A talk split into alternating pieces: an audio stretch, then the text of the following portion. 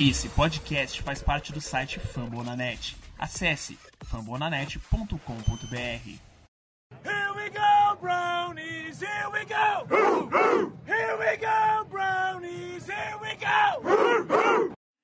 We were born to rise. We were born to rise. So what you know about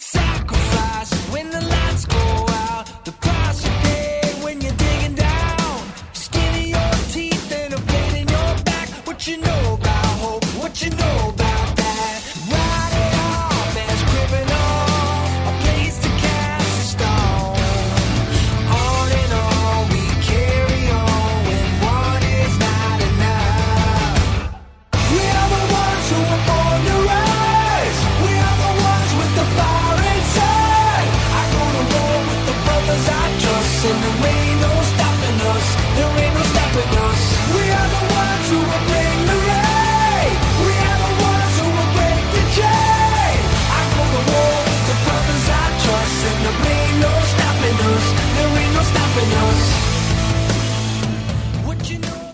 Here we go, here we go, Brownies. Bem-vindos a mais um episódio do Podcast. Eu sou o Weber Barros e estamos aqui para mais um episódio, episódio de número 60 dessa franquia que vocês acompanham há um bom tempo já. E, diferentemente do que a gente gostaria de que fosse, né? é, estamos aqui para uma semana para falar sobre a derrota do Brown sobre os Steelers, né? Ah, uma semana que começa muito doída para todos os torcedores do Browns. Mas a gente está aqui justamente para repercutir um pouco sobre a derrota, mas principalmente para falar sobre um cenário que todo mundo é, diverge bastante na questão de opiniões, né? Mas o que a gente quer passar aqui é muito da visão que a gente tem sobre é, basicamente ir contra esse cenário de terra arrasada, né? E tentar passar o, o cenário otimista que tem daqui para frente para o Browns, mesmo é, perdendo para os Steelers. Vale lembrar que a equipe ainda continua com um recorde positivo de 4-2, uma coisa que não acontece há muito tempo. E eu já trago ele, nosso querido Marvin Abreu, para falar um pouquinho sobre isso. Seja bem-vindo, Marvin. É, sei que a cabeça deve estar inchada aí. É uma semana começando com derrota para o principal rival. Mas como a gente já tinha até falado aqui em off no episódio anterior, era uma derrota que das dos três últimos jogos, pelo menos na minha opinião, era uma das que mais era provável de acontecer. Isso até falando em questão de estrutura de equipes, né, que da, das três últimas que a gente enfrentou, né? E é claro do que do quesito rivalidade também, eu acho que o Browns ainda está aprendendo a jogar os jogos de rivalidade mais cascudos da divisão, né? Fala Eber, tudo bem, pessoal? É um prazer estar aqui de novo mais uma vez podcast. Infelizmente a gente está num episódio pós-derrota que ninguém quer, mas a gente já está bem acostumado, né? É, o que a gente não estava acostumado mesmo era vencer e agora está acontecendo. O, nada, nada arrasado realmente, 4-2, uma temporada que a gente está com recorde positivo, ainda com duas vitórias a mais. E o que eu tenho para dizer nessa abertura é ainda bem que o próximo jogo é contra o Bengals. Pra, a gente tem uma grande chance aí de abrir um 5-2 e ficar cada vez mais próximo dos playoffs. É isso aí. O Browns, que no seu calendário, né, Marvin, pelo que a gente já viu, tá indo pro seu quarto jogo de divisão, é isso mesmo, né? Jogou o primeiro contra o Ravens, jogou o segundo contra o Bengals, né? Semana 1, semana 2, respectivamente. E aí, domingo passado, na semana 5, na semana 6, desculpa, pegou os Steelers, né? E aí já foi pro seu terceiro jogo de divisão num período muito curto, de, de um intervalo muito curto, né? E agora, mais curto ainda, já pegando o seu quarto jogo de divisão, o jogo de volta contra o Bengals lá em Cincinnati, né? Então, não sei se isso de certa forma é bom, se isso é ruim, que, como que você vê essa questão? É, nesse momento eu acho crucial pegar um adversário que a gente, primeiramente, a gente já ganhou. Segundo, um jogo dentro da divisão. E terceiro, um jogo que não é fácil, mas também não é tão difícil. Porque uma vitória, pro, uma derrota para os Steelers, do jeito que foi, mina muito a confiança, né? Ah, Chuca, né? o, o jogador vai dar uma pensada em algum momento da semana dizendo assim, ó, será que eu sou bom o suficiente? Será que eu realmente sou bom? Então, será que aquelas quatro vitórias realmente foram merecidas?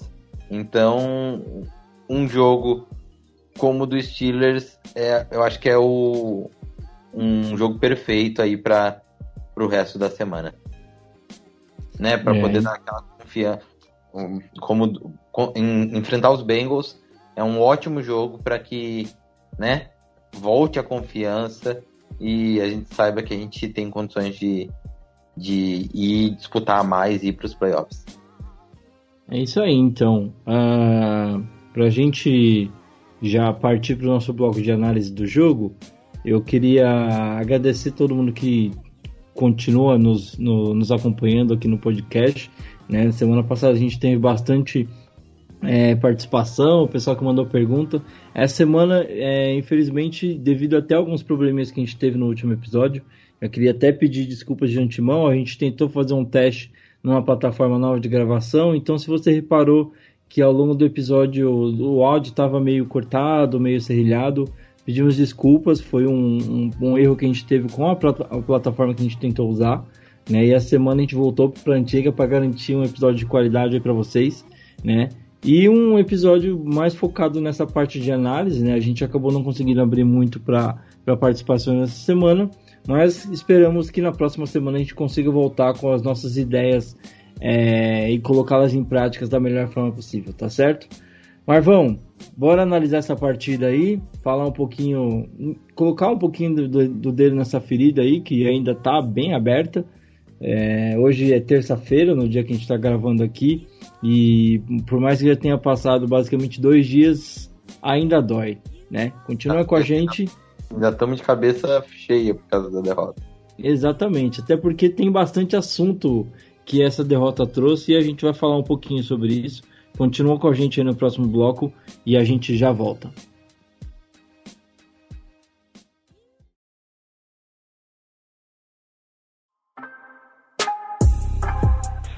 Backfield and he's shove in front of him Mayfield, so that makes it a pistol. Baker takes, he looks, he spins around, he's throwing for Landry, he caught it, touchdown! Pretty good coverage, but a great throw. What a throw by Mayfield, what a catch by Landry. He threw it right over the head of Levi Wallace and into the waiting hands of Jarvis Landry. Bem-vindos, amigos, então, a, ao bloco de análise do jogo da, desta semana 6 da NFL, temporada de 2020. Uh, ah, o Browns viajou até Pittsburgh para enfrentar o Pittsburgh Steelers no seu terceiro confronto de divisão dessa temporada e perdeu por 38 a 7. É o segundo jogo de divisão que o Browns perde por mais de 30 pontos é o segundo jogo que o Browns perde por mais de 30 pontos. Sem, é, isso no geral. E é o segundo jogo que o Browns perde, né? São números aí que a gente começa trazendo para vocês. Uh, o Steelers continua líder da divisão, agora com 5-0, sendo quatro jogos em casa, né? E o Browns é, vai para quatro vitórias e duas derrotas, sendo duas derrotas fora de casa, né? As duas derrotas nos confrontos de divisão, jogou em Baltimore e perdeu, jogou em Pittsburgh e perdeu. E tem uma vitória também fora de casa, o jogo contra o Dallas. É isso mesmo, jogo contra o Dallas, lá em Dallas, a única vitória do Browns fora de casa até o momento.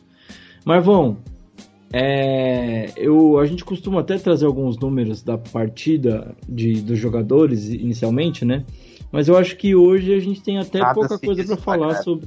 É, pouca coisa para se falar do, de, de dados, né? Dá até para falar do Baker que terminou a partida com 10 passes tentados, é, 10 passes completos para 18 tentados, 119 jardas passadas, um touchdown e duas interceptações, sendo a primeira logo na abertura do jogo, basicamente né?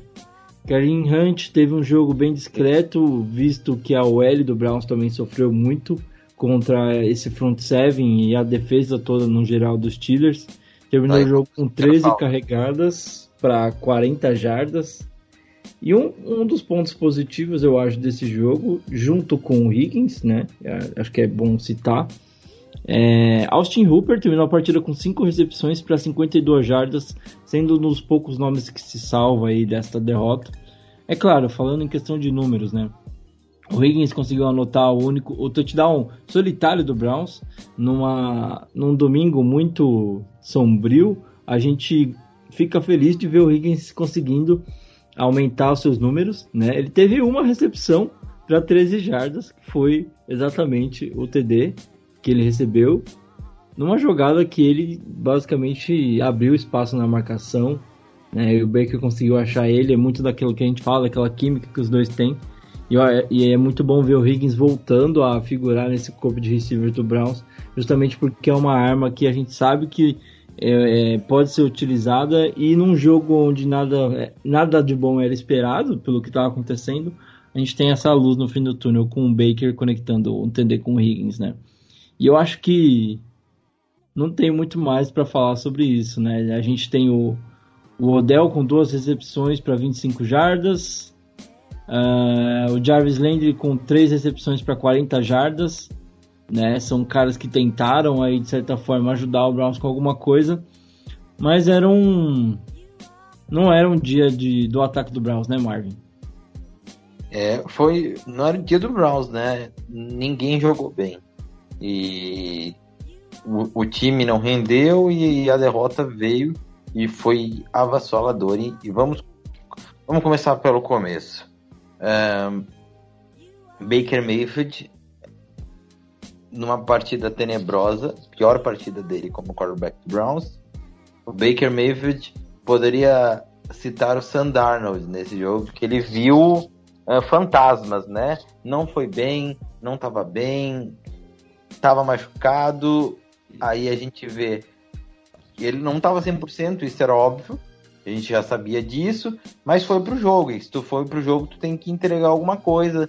Mas aí a proteção não, não, não deu até em um certo momento o Stefanski tirou ele do jogo para ele não apanhar tanto, porque né, a OL não tava para ter um rodízio de apanhar, né? Porque a OL não tava protegendo, o uhum. Baker não tava bem e ele tava apanhando, o cara já tava com as costelas quebradas. Eu acho que a decisão foi boa, né? Mas lidando também com a mídia e os torcedores de Cleveland, acaba que isso tu mina a confiança, né? E tu abre uh, precedente, né? margem, né, para dizer, ah, margem, será que Baker uh, foi bancado? E não foi isso, li, nitidamente. Não, já temos até a notícia do, do próprio Stefanski já, que Stefanski garantiu falando, que se ele tiver saudável, ele é o titular do time. Ele é o titular e ele disse claramente, eu só tirei o Baker porque eu não queria mais ver. Ele falou com essas palavras. Eu não aguentava mais ver ele apanhando. Foi essa palavra. Então e, ele e sabia. Do, desse, ele desse errou aspecto. o Baker e uhum. o Baker também não estava bem. Então é, é aquela questão. Baker tem todas, todas. Sem. A gente não passa pano aqui, a gente não passou pano na semana passada que ele fez um, um jogo espetacular no primeiro tempo e tenebroso no segundo tempo. A gente não vai passar pano agora de falar. Baker não jogou bem, teve seu pior jogo e foi realmente mal. Mas também tem outros fatores, não é só o Baker, e, e ele tá 4-2. Né? Então não é terra arrasada. Sim. O, um, um, ponto que eu queria falar, até porque, porque que eu comecei até falando que não era um dia que o ataque do Browns funcionou, porque eu acho que a defesa começou jogando muito bem. No, no primeiro drive, basicamente, a defesa conseguiu apresentar uma coisa muito boa, eu gostei particularmente, né? Conseguindo defletar passes e é, até Só... jogar bem contra a corrida. Só um... Mas. Manda aí, manda aí. Só um adendo, só para não esquecer. Uh, um jogo que eu particularmente não gostei, principalmente na primeira metade do jogo, um jogo fraco do Money Mitch, né? O Mitchell não, não conseguiu é, ir bem aquele mismatch difícil de defender, né? Exatamente. Porque o, o Monemit ele não é alto e o Claypool a gente viu até durante o jogo as comparações com o Megatron, que é um cara alto, um cara físico. E eu acho que diferente até do Megatron, ele é um cara rápido, né? O Megatron não era tão explosivo assim, né? Sim, e, e- e posso falar uma coisa? Pode. Eu, eu errei muito na minha, na minha análise do, do, do Claypool. E provavelmente o pessoal não lembra, mas eu lembro. Que a minha análise do Claypool é tipo, cara, ele. Eu falei isso, né? Porque o Steelers é uma máquina de fazer wide receiver. E eu falei, e o Claypool foi pro draft como Tyrant. E eu falei assim, ó, cara, o Claypool é um cara que ele joga como wide, joga como Tyrande, faz uns bicos de wide receiver, mas ele não é nem muito bom numa coisa, nem muito bom outra, porque ele não é bom em bloqueios e ele não é, não tem um corpo para Tyrande. E eu não gosto, tipo, de Tyrande tipo Evan Ingram, sabe? De New Uhum. Orleans, só que é um wide receiver. Só que o, o Claypool se desenvolveu muito como wide receiver e o Steelers, tipo, não viu ele como um end, viu ele como um wide receiver. Só um adendo aí. E, cara, que temporada que ele vem fazendo, como cresceu o Claypool, que tem as habilidades físicas, né, pra destruir na liga e bem treinado, como o Steelers sabe muito bem fazer, vem fazendo chover, né? E aí o Brown sempre sofrendo com os receivers do, do Steelers, né? Não foi diferente dessa vez. E, e eu já ouvi algumas pessoas falando bastante desse mismatch, né? E criticando bastante o, o, o Mitchell. E, ah, cara, assim, não é passando pano, né? Mas. Tem, tem não tem, assim, pega toda a secundária do Browns hoje.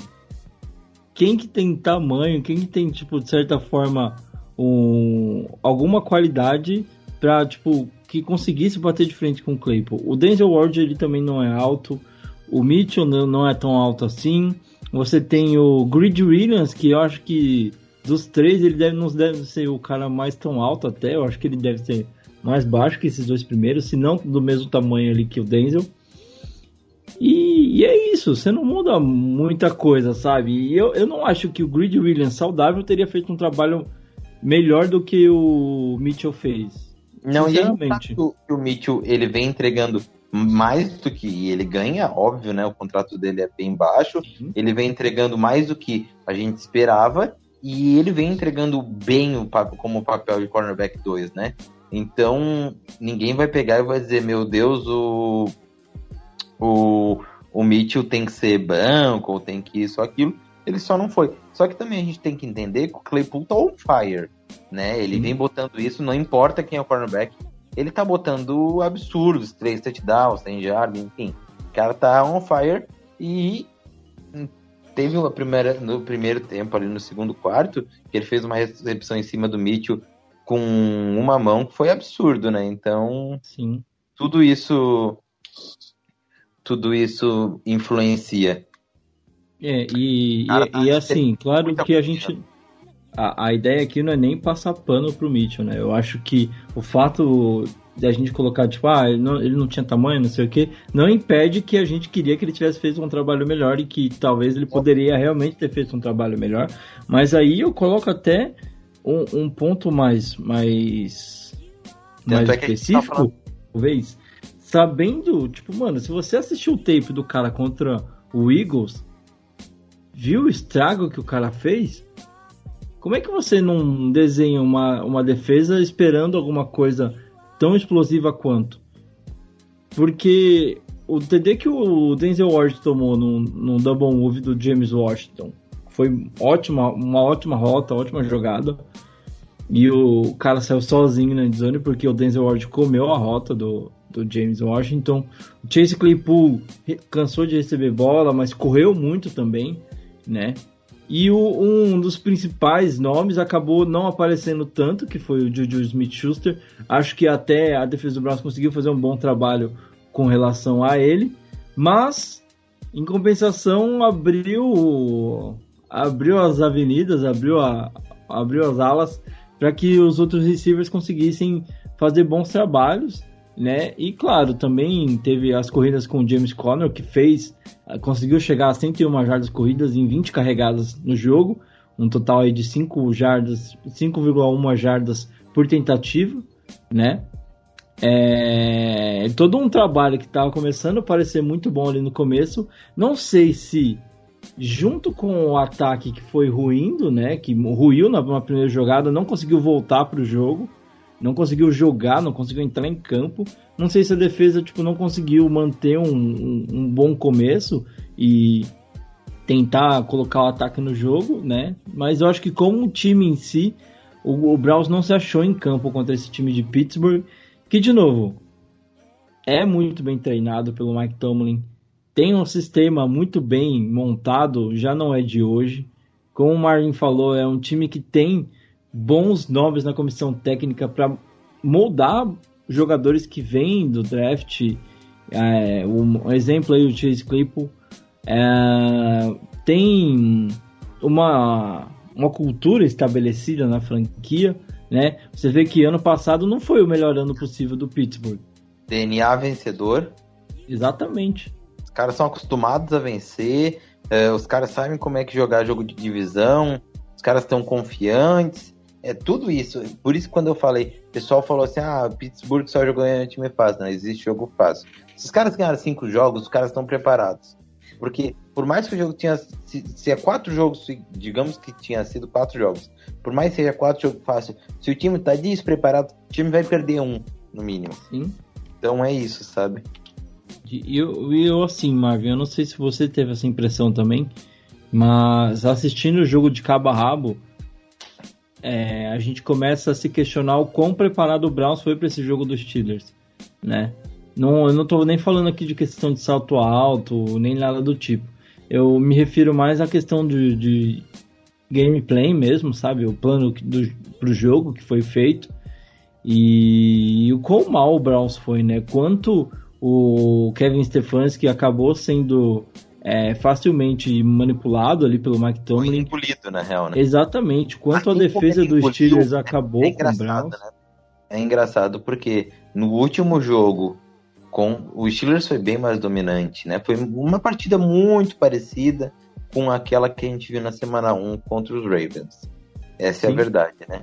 É, ali, nitidamente tinha um time que queria mais. E vai no que, aquele, que a gente falou. Para ganhar dos Steelers, tu tem que querer mais. Tu tem que vencer a batalha dos turnovers e tu tem que estar, tá, assim, ó, com a pica apontada pro céu, tá ligado? Tem que estar tá querendo muito. E o Browns não tava, essa é a real. Ele tinha, se tava, tinha um outro time que, que tava mais. Sim. Então. E, e, eu acho que assim, se você pegar até os fatos que foram levando a semana pro jogo, até tinha algumas coisas que mostravam que o Browns realmente queria vitória. Você pega o próprio Baker indo pro jogo baleado. E aí você tem aquela lista gigante de jogadores que estavam como questionable e foram liberados, foram pro jogo ali considerado é, prontos pro jogo do sábado pro domingo. E, e, aí você pega a, a, lista enorme de lesionados que não jogaram. Mesmo assim, o Browns tentou fazer um, montar um time que estava querendo ir pro jogo. Todas as declarações que levavam a gente acreditar que realmente teria um jogo diferente nesse domingo, né? E foi muito parecido com o que aconteceu contra o Ravens. A, a diferença é que, de certa forma, a gente antes do Ravens a gente não tinha nada, né? A gente tinha uma expectativa, mas sem ter nada em campo.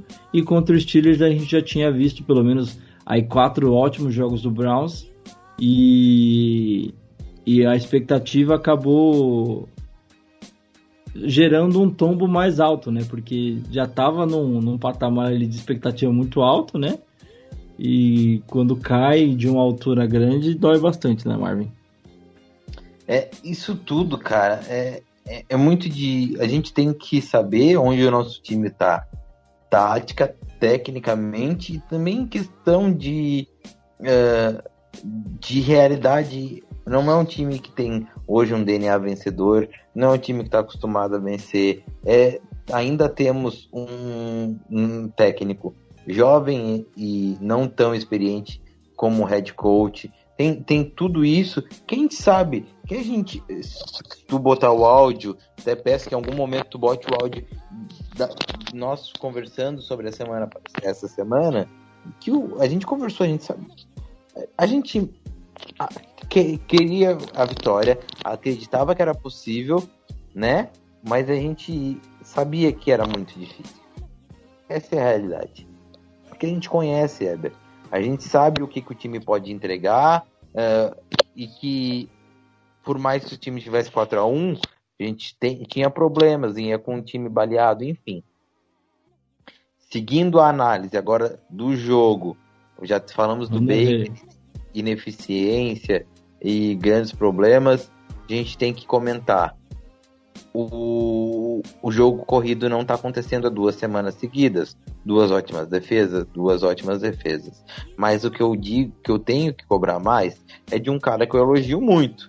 Assim como eu já cobrei do Baker, vou cobrar de Kareem Hunt. E cobrei do Mitchell também. Vou cobrar do Kareem Hunt. Kareem Hunt é um leão como segundo running back. Todo jogo entra e faz uma corrida de 30 jardas, 30, 10, 10, toda a corrida é first down. Mas é um gatinho correndo como running back 1 nesse time. O Hunt tinha que entregar um algo a mais, um algo diferenciado. Porque o Hunt é diferenciado. E ele não entregou, ele não entregou um, um, um algo a mais em, em questão de, de, de corridas. Ele tinha que entregar umas corridas de first down, tinha que ganhar mais jardas pelo meio. Eu sei que às vezes, quem sabe, o plano corrido, o plano de jogo do jogo corrido era mais feito pro Chubb e a gente perdeu o Chubb. Só que o Hunt é um running back principal, teve ainda, ali no primeiro tempo também, corridas de, de first down, enfim, teve algumas coisas, mas ele tinha que entregar mais, sentir um pouco de, de falta do, do Runt nesse jogo. É, e eu acho que assim, é, é importante a gente falar do Hunt, com certeza. Porque eu tinha até mencionado isso no último episódio, né, contra o Colts. Eu acho que tem muitas corridas que eu acho que o Chubb teria quebrado pelo menos um tackle a mais para ganhar aquela uma, duas jardas a mais que eu não vejo o Hunt ganhando. Mas Marvão, é, eu acho que você vai até concordar comigo que não dá pra gente falar da, dessa queda de produção ou da falta de produção do Hunt sem mencionar que a OL também não tem ajudado a abrir aqueles caminhos que mesmo com o Chubb a gente já estava vendo, né? Exato. E, é e aí a gente, eu acho que dá até pra gente citar que a gente achou em algum momento que, na verdade, a gente sabia que o Teller ia fazer falta, mas não tanto quanto ele tem feito, né? Porque desde quando ele saiu no jogo contra o Colts, a gente tem sofrido bastante para correr, né? E ninguém sabe se ele vai jogar no domingo contra o Bengals, né? É, não dá para dizer, nossa, o Hubbard, tipo, ferrou tudo a linha, mas eu não, não, não vou dizer que é um, um cara, mas a linha ofensiva, como geral, jogou muito mal, né? Se você pega, a, tem um, até um tweet, um Twitter que separa bastante essas jogadas de bloqueio de linha, acho que você segue até os caras. Quanto, quantos buracos tinha, quanto, é, quanto espaço livre essa defesa dos Steelers conseguia achar para pegar o Hunt atrás da linha de scrimmage, é, matar uma corrida antes mesmo dela começar. Isso é muito frustrante, né? E isso é aquilo que eu digo, sabe? Um, um pouco também. Tudo tem a ver. O desempenho dos jogadores tem muito a ver com gameplay. E assim como o Stefanski teve a semana de brilho de gameplay. Porque não é porque foi vitória, não é porque o time era mais difícil, mas o Stefanski brilhou. O gameplay dele foi perfeito, o play counting dele foi muito bem. E nessa semana eu achei fraco. Por quê? Porque, cara, tu já tá uma semana com um ranch de titular correndo. Tu viu que ele não tá sendo eficiente. Segue o raciocínio. Tu viu que ele não tá sendo eficiente correndo por dentro. Tu tá sem o teu o teu guard que está sendo a estrela na temporada. Que é um cara que abre muitas portas ali, né? Um cara que abre muitas portas. E o, e o Runt corre melhor por fora do que por dentro. O porquê que tu vai continuar chamando sempre corrida. Aí tu tá. E fora que tu tá jogando contra. Tu vai jogar contra a melhor defesa da liga contra o jogo corrido. Estática, taticamente se não for a melhor, a segunda, é, em questão de estatísticas e também de é, um front seven absurdo, né? É o melhor da liga, o front seven. São quatro jogadores muito produtivos, minha impressão, né? Então, enfim, por que tu não força? Cara, posso dizer uma coisa? Eu, eu citei isso, mas o, o Browns tinha que ter usado muito screen, abusado, usado e abusado de screen. O Browns tinha que ter usado muito, mais muito, além de screen, uh, end around, tinha que ter usado e abusado. Sabe aquelas corridas que com delay? Uhum. Deve ter um nome específico. O quarterback segura a bola no shotgun e, e entrega pro running back assim que abre o buraco. Sim. Lembra aquela corrida que o Eagles usou para fazer touchdown no Steelers? De 70 jardas? Aquela home corrida- run que eles acertaram, né? É, corrida contra pressão, sabe? Que é como se fosse uma válvula de escape. Quando os caras pressionam, tu libera pro running back. O running Sim. back tá ali pra fazer pressão e ele vai, faz a corrida. Tipo, dá um delay, a defesa se prepara para o passe e tu libera pra corrida. Screen, ah, vários, ah, running back checkdown. Tinha que ter se preparado para isso, cara. E o Stefanski jogou como se fosse um jogo normal que, o, que a corrida ia entrar. E a corrida não vai entrar. Não entrou no último jogo, não entrou nesse jogo. No próximo jogo ele tem que vir com, com screen, tem que vir com running back checkdown, tem que vir com corrida por fora, é, corrida por fora do tackle, porque ele não tá com, com guard titular e ele não tá com um running back que é power back. Uhum. Tu entende? Tipo, Sim. Não tem mais aquele cara, é, aquele touro, né, que Não consegue tem, quebrar é. tackles, né? uma coisa é Eu, tá. eu até vejo um pouco disso no, no, no Janis Johnson. É um cara que é um pouco mais power back do que o Hunt. Mas ainda assim, bem menos do que o Chubb, né? Eu, eu vejo o Dennis Johnson, vou, vou dar um exemplo, assim, usando outros running backs para o, o o Chubb é mais como Derrick Henry, que vai para cima de, de tackle. tackle, né? O Dennis Johnson me lembra, o pessoal fala do Camara, mas me lembra o Levan Bell. Sabe aquele cara one cut? E o cara Uhum. demora para dar o, o, o sprint, vai olhando ali e acha um, um gap. Paciente, pum, paciente. Exatamente, ele, ele, ele dá uma sambadinha ali antes da scrimmage, acha o gap, pum. E o Hunt é o Camara, sabe? Recebe muito bem, corre por fora, muita corrida de. É, é basicamente isso. E o Browns não tá sabendo usar. Se tu for ver, o Camara não vai. Não, não é um cara que corre muito entre os guards. O Camara é corrida por fora, o Camara é screen, o Camara é running back checkdown, mas só que o cara, como o cara recebe muito e pega ali no running back checkdown, o cara ganha 20 jardas, entendeu? Não só Uhum. assim. E o Browns não tá sabendo usar o, o Hunt. Sabe usar o Hunt como um running back de terceiro down, quando o Chubb não tá. Mas como running back titular, não tá sabendo. E é um desperdício de talento. Então esse, para mim, foi um dos principais erros do Stefanski, que não foi ah, bem nessa partida. E aí, falando de coisas que não foram bem, dá pra gente falar um pouco sobre a defesa no geral. A gente falou do, do Mitchell, né? O Denzel Ward eu acho que não teve um jogo primoroso, mas é, não dá pra falar que, tipo, ah, teve alguma coisa que foi decisiva no jogo. Acho que tem um touchdown até que a cobertura... Ah, o touchdown do James Washington, acho que já coloca ele na linha de frente pra gente bater um pouquinho também, né? Que ele comeu totalmente a rota, ficou. Mas também salvou alguns momentos de touchdown, Sim. né? Eu, eu, eu- uma coisa que eu quero dizer, tipo, o pessoal botou ali, ó. É, é muito importante, gente. É por isso que assim, o, o jogo tá em todas as nuances, não tá só nos números ou nas. Tipo, tem um porquê da bola não. eh, da bola chegar no wide receiver ou da bola não chegar, e tem um porquê do running back interceptar e não interceptar. Não é só, tipo, um simples jogador ali, cada um por si, entendeu? É essa questão, ah, o Ranch não tá jogando bem, mas o game plan não tá sendo, não tá otimizando ele, tem tudo isso, entendeu? Ou a, a OL, enfim. O que eu quero dizer a respeito dos nossos cornerbacks, Denzel Ward, trouxeram uma estatística pro Browns Twitter essa semana, foi colocada até no grupo, Denzel Ward é o, é, tá empatado lá como cornerback que mais sai de touchdowns. Se tu vê o jogo, se tu analisar o jogo, jogo a jogo do Browns, tu viu todos. Uhum. Se tu vê uh, snap by snap focado no Denzel Ward, o Denzel Ward vem tendo uma boa temporada, no mínimo. Pra te falar, boa no mínimo.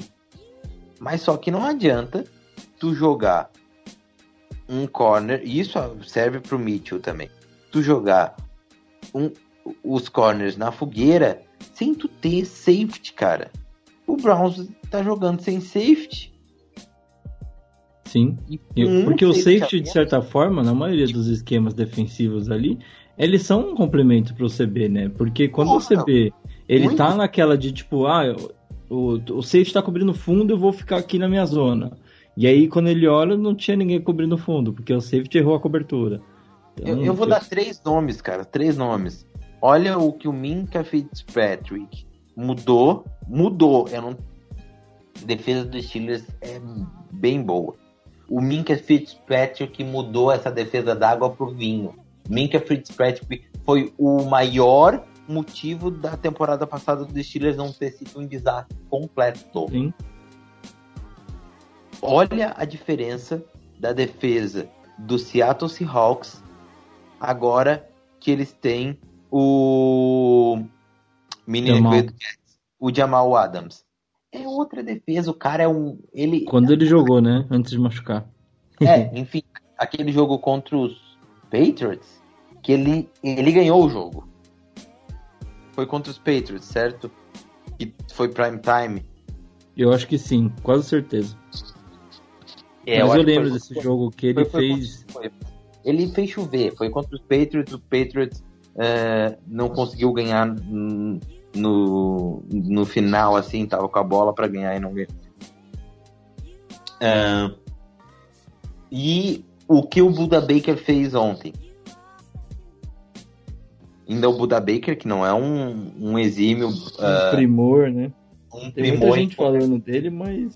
em cobertura, né? Ele é bom como strong safety, mas que hoje em dia não existe muito de strong safety, né? Tu tem que ter um safety que, que bata, mas que também bloqueie, que também eh, seja bom no jogo aéreo. Não adianta ter só um. Não, não adianta só o cara fazer um sec lá ou outro, ou bater forte, eh, ser um hard hitter no running back. Só que, cara, é, é nítido que o, o Browns tem um gap muito grande no, em safety, mas o, é, é muito importante, é chato ter que falar isso, mas eu nunca vi um jogador em tão baixo nível na defesa do Browns como o Andrew Sandero. E eu já vi muito cara ruim, cara. Puta, eu já vi muito cara ruim. Tem Eu já vi- alguns números eu já aqui vi- dele. Eu já vi cara, pode ser não, nem ser tão ruim, mas cara que nem queria jogar no Browns e tava de titular. Mas eu já vi muito cara ruim nesse time, cara. Eu já analisei jogo de cara no Browns que, que eh, não jogava a, a BFA. É, zoeiras à parte, mas é cara ruim. O Sandero tá jogando muito mal. Cara, ele não consegue dar um teco. O cara não consegue fazer nada. O cara entrega tudo que pode entregar para os caras.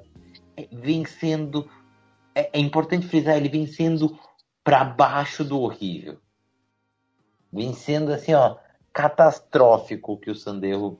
Cara, se tu analisar o tape, se tu rever o jogo, se tu rever os principais momentos, se tu parar pra ver o Sandero, ele vem sendo terrível. Terrível. É, é indignante. O cara vem levando o nível da defesa. Não pode ser que no Patrick, no Practice Squad de algum time desses é, não tenha um safety. Não pode ser que o Browns não queira dar uma segunda rodada, uma terceira, uma quarta para um safety decente. O cara vem. Não, não, eu digo isso daqui, eu repito. O, um time que quer ir para os playoffs não pode ter o Sandero titular, mas vem sendo um horror. É, tem até alguns, alguns nomes que eu vi sendo citado para outros times. Eu acho que era um safety do, do Lions, se eu não me engano. Preciso até caçar essa matéria que eu tava vendo.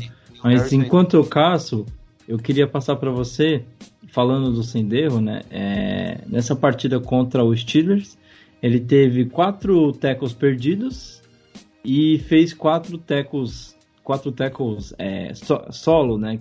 Não, não precisou de ajuda, digamos assim, né? Mas eu vou deixar uma coisa polêmica com você agora. E enquanto isso, eu até vou procurar essa opção de safety que eu tinha visto. O Sanderro, com certeza, tem sido o ponto mais crítico dessa defesa. Mas nesse jogo contra os Steelers, dá para dizer que o nome dele possa ter passado até desapercebido pela atuação ruim no geral de toda a defesa? De verdade, na minha, na minha concepção, não. Ele errou. Porque, ah, não só errando na cobertura, mas ele errou tecos, cara. Teco antes da linha de scrimmage, que poderia. Sabe, ele errou jogadas cruciais. Ele não acertou um tackle deficiente. E, e, e é, para mim é nítido a discrepância de, de qualidade dele para os outros jogadores nossos. E o quanto ele impacta. Mas óbvio, a defesa foi mal. É, e Miles um... Garrett é o que se salva, né, ali. Exatamente. Mais... Um, um, jogo ruim onde a gente achou que nada teria acontecido.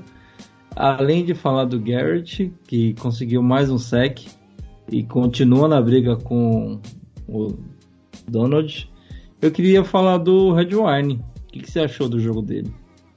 Então, é, é, eu acho que eu queria, óbvio, óbvio né? O Redwine é, ele deixa muito menos a desejar do que o Sandero. Ele traz velocidade, traz mais garra e, e é um cara que vai crescer jogando. Então eu quero muito ver o Redwine jogando, seja com o Carl Joseph, que não acho o melhor do mundo, mas eu queria ver o Redwine e o Ronnie Harrison. O que eles poderiam trazer com essa questão de velocidade e. São dois caras muito mais ágeis do que os outros dois, né? E vontade, entendeu? Eu Sim. queria muito ver, mas eu, eu sinceramente acho um ponto importante a gente falar. A defesa do Joe Woods não tá funcionando. E tem. E tem. É, como eu posso falar? Pontos que estão nas costas dele. Manter o Sanderro. Claro, teve, tivemos só dois safeties, tivemos dois dos nossos safeties uh, machucados, né? Então pode ser que agora ele já começou a usar mais o Red Wine, então é uma coisa que também melhora, mas o Sanderro, o Joe Woods não manda uma blitz de linebacker ou de safety. Isso para mim falta muito e a gente viu Steelers mandando blitz atrás de blitz, blitz atrás de blitz. Um ponto importante, né? O Steelers sempre joga com 12 jogadores, porque o que teve de false start que as zebras não marcaram é absurdo, cara. Eu vi um cara lá fazendo um compilado no Twitter de false start do, do Steelers, acho que uns três ou quatro, sabe? Tipo, é absurdo. As zebras muito, muito tendenciosas, mas tu joga no, no Heinz Field, tu já sabe que as zebras vão ser tendenciosas, né? É assim desde sempre. Não é nem tendenciosas, elas jogam pro Steelers. Mas é aquela coisa, né? Se tu quer ganhar, tu vai ter que uh, saber jogar contra essas coisas também. Mas o falta uma, faz uma falta grande o Ognjob uh, fazendo a, o colapso da defesa do, da OL pelo meio, né? A gente uhum. tá sentindo isso nesses dois jogos, né? A falta do Ogniobi fazendo colapso pelo meio. Uh, eu não entendo mais uma aí na conta do, do Joe Woods. Eu não entendo porque o Joe Woods insiste em não colocar mais snaps para o Malcolm Smith, sendo que até aqui ele é o melhor uh, o melhor linebacker da temporada. Óbvio, o, o Mac Wilson voltou, o BJ Goodson, pelo jeito, ele é o cara que, que chama ali as jogadas. E é e o. Tem melhorado bastante também, né? É o linebacker de confiança, tem melhorado bastante. Mas o Malcolm Smith tem que jogar mais, né? Uh, acho que ele traz um dinamismo e uma cobertura bem melhor que o Tac Tac. E E o eu acho Tac que não apareceu tanto no jogo também, né? faz falta. É, O, o Tac Tac vai sofrer muito contra ataques mais inteligentes, né? Ele vai sofrer menos contra ataques menos inteligentes. Ele E vai precisar só ir, né? É aquela coisa de, olha ali, corrida, plá. Agora precisar entender o que Então, vou te aconteceu. dar exemplo. O Tac Tac vai pegar um ataque do, do Kansas City Chiefs, ele não vai ver a cor da bola. Porque é um ataque para ti jogar contra ele, tu tem que ter um IQ, um QI de futebol maior. Porque o, o que o o, o senhor Leôncio traz para o futebol é algo que demanda um, um QI maior para a defesa ler e, e se preparar, né? Então, é aquela coisa, né? Pegou contra um ataque mais inteligente, mais bem montado, ele vai sofrer mais e é isso que a gente viu, né? Sofreu. Tá certo, então, Marvão, acho que de, de tudo que a gente podia falar, né? Falamos aí do de Kevin Stefanski, de seu ataque, né? Eu sei que ele é head coach, mas basicamente a gente meio que acaba dividindo, como ele tem tomado mais conta das chamadas ofensivas, né? Então dá pra falar aí no um head coach. restaurante. É como um restaurante. Ele é o dono do restaurante, mas ele também assina o cardápio, né? Sim, Então, o ataque é dele, não é porque tem outros cozinheiros fazendo a comida que o, o, a responsabilidade não é dele, sendo quando ele assina o cardápio, né? Seria o. É, e, e no, no caso do ataque, eu acho que ele tem até alguns dedos nesse cardápio, boa parte, né?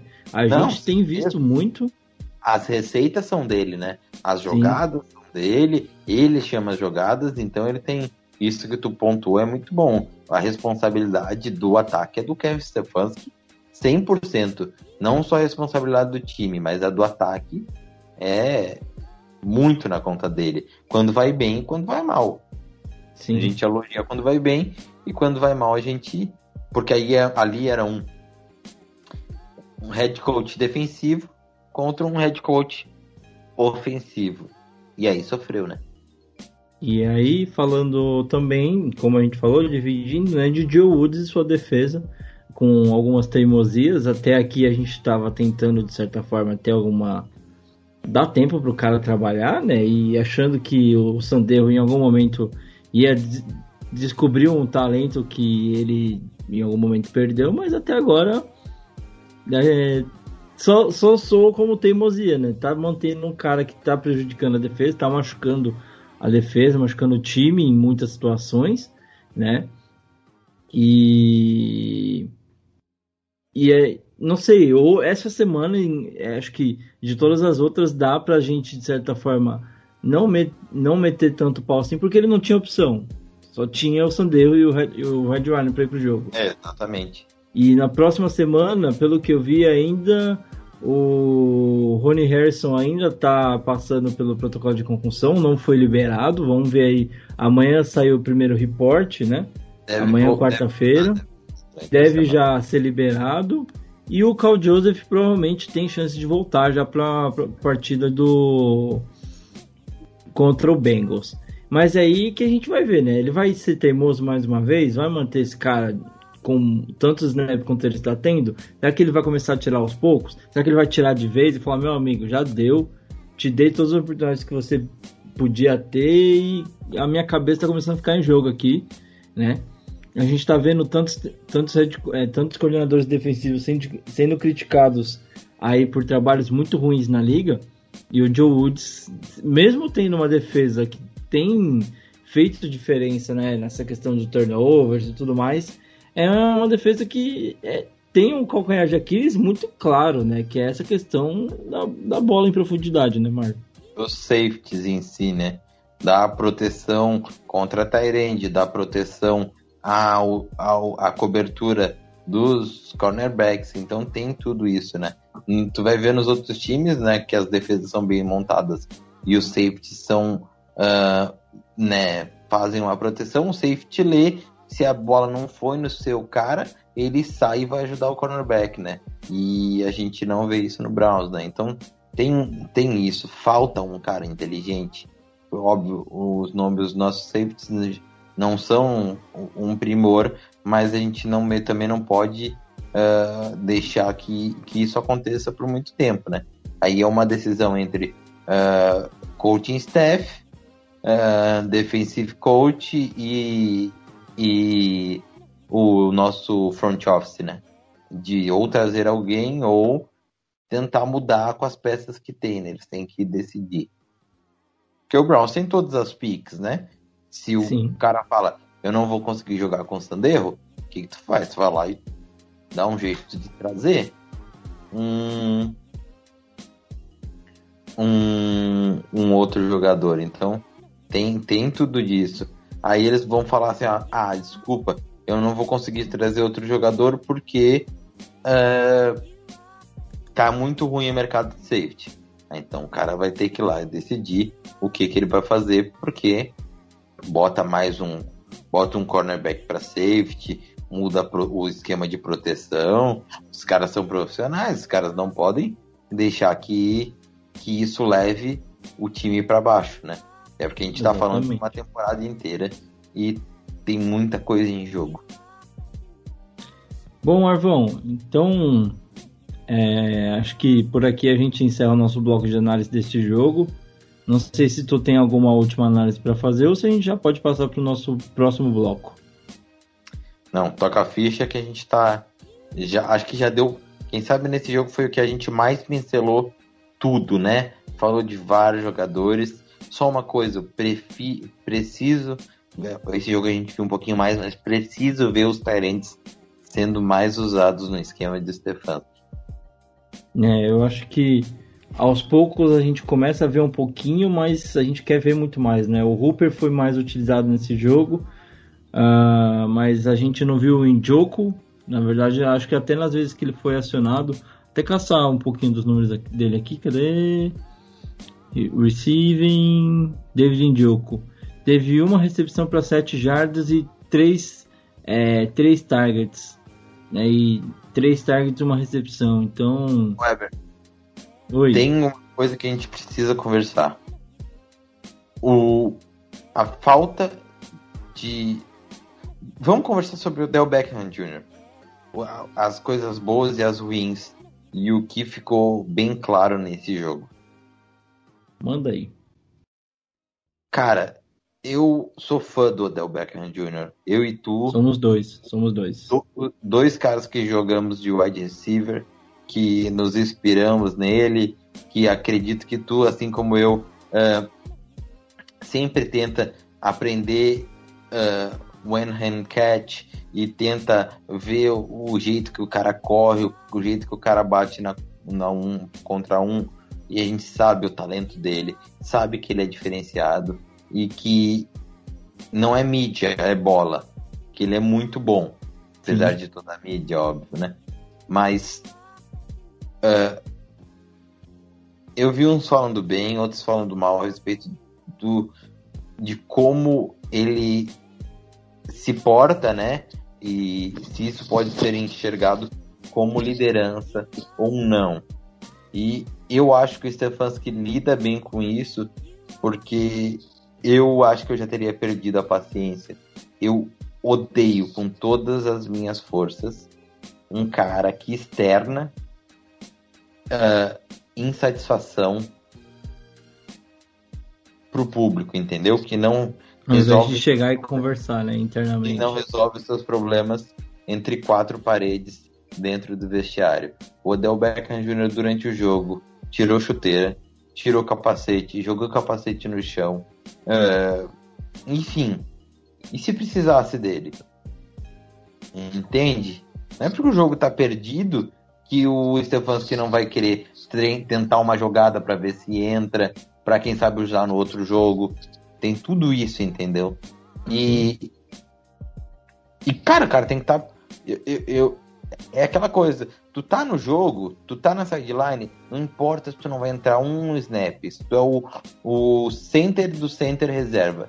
Tu tem que estar tá com a mãozinha no shoulder tu tem que estar. Tá, não importa se tu tá rindo ou chorando, tu tem que ter uma postura. Entende? Nem pra. Se tu estiver ganhando, não pode ficar uh, uh, humilhando o time adversário, porque isso pode causar uma chama nos caras para um próximo jogo, ainda mais um jogo de divisão. E se tu tá perdendo, tu, tu tem que manter uma postura.